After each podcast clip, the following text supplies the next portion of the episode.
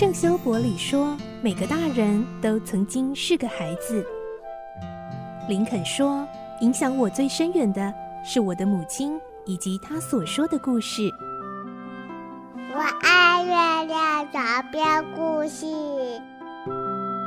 晚安，月亮床边故事。小青姐姐邀请每一位大孩子、小孩子一起听故事，不管多忙，也要和你一起听故事。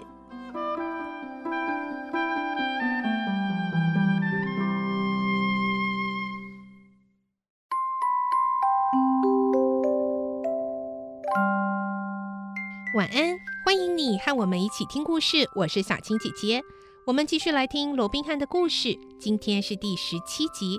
我们的故事内容是取自东方出版社《世界少年文学必读经典六十》《侠盗罗宾汉》同名书籍。今天我们会听到罗宾汉他们遇到的这位吟唱诗人到底有什么心事呢？为什么会突然变得哀伤又消沉呢？来听今天的故事。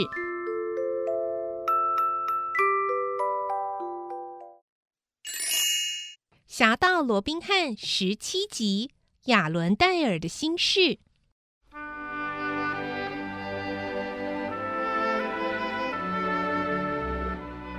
小约翰和米吉带着年轻人回到了林间空地。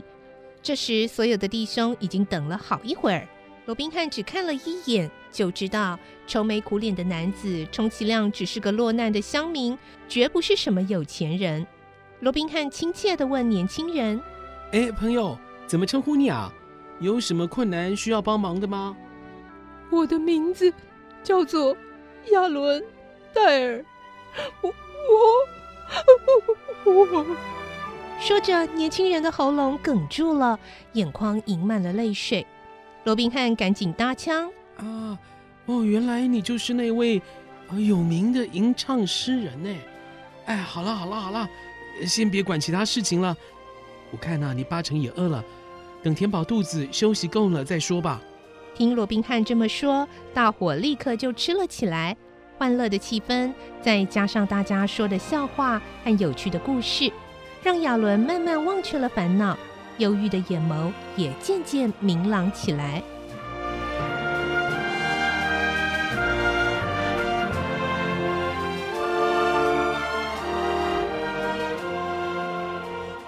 不知不觉中，酒桶已经倒空了，连鹅骨头都啃得一干二净。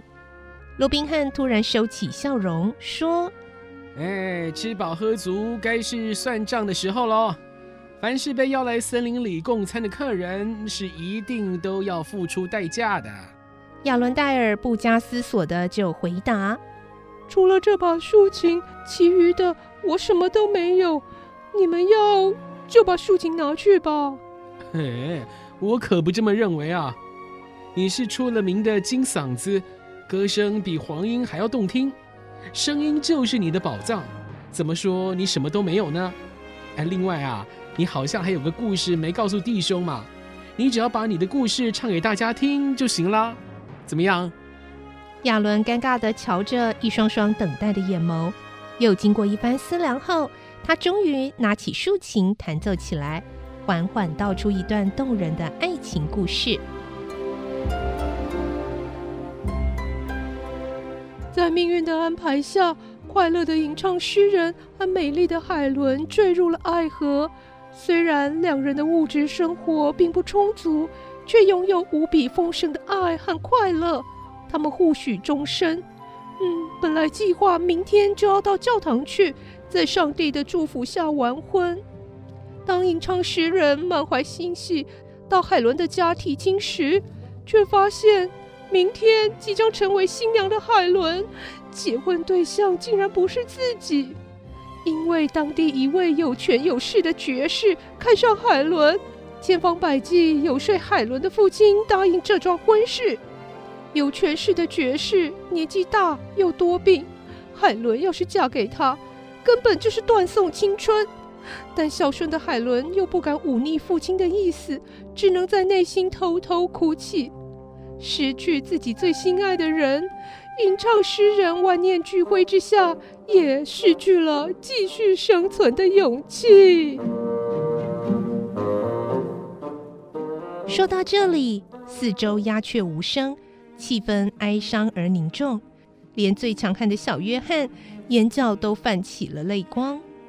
罗宾汉轻声的问：“曲中的吟唱诗人，该不会就是你吧？”“没错，就是我。本来明天应该是我最快乐的日子，如今却变成最痛苦、最悲惨的一天。”过了这一天，哦，我将永远永远失去海伦。哎，不会不会，哎，一切啊按照计划进行。明天呢，还是你大喜的日子，只不过教堂可能会多出几张有趣的脸孔罢了。现在啊，大家仔细听我的计划哦。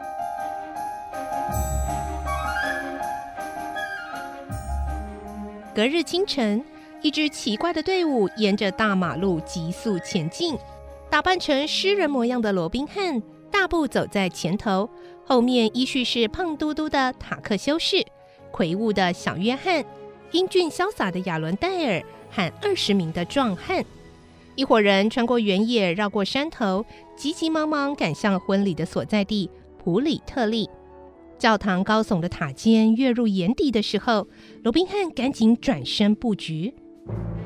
塔克修士，你随便找个理由先混进教堂，在里面等我的消息。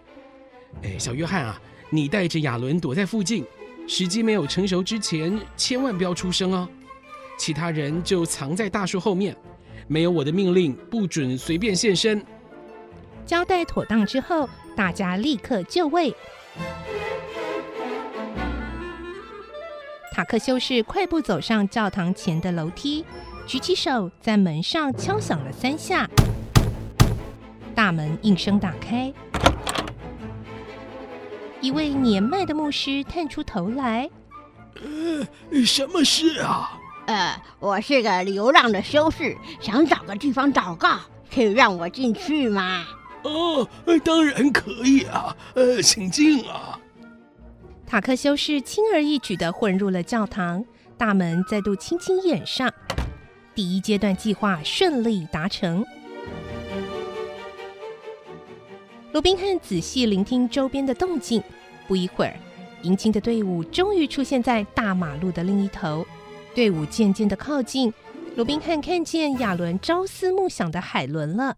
她的确相当漂亮，可是，在她脸上找不到新娘应该有的娇艳和妩媚。她苍白的两颊没有一丝血色，唇角微微的抽动着。纤细白皙的双手紧紧揪住缀满金穗的缰绳，和她并行的男子，脑袋瓜上垂着稀稀疏疏的几根花白头发，背也驼了，肩也垮了，看上去又干又扁，好像一颗快要烂掉的苹果。论年纪，起码比年轻貌美的海伦大上两倍。难道他就是新郎？披着华丽长袍的主教已经在教堂门口等候了。这位赫雷德主教和诺丁安郡长私交很好，也同样爱摆架子。不过，因为今天的新郎是位爵士，他当然要好好巴结喽。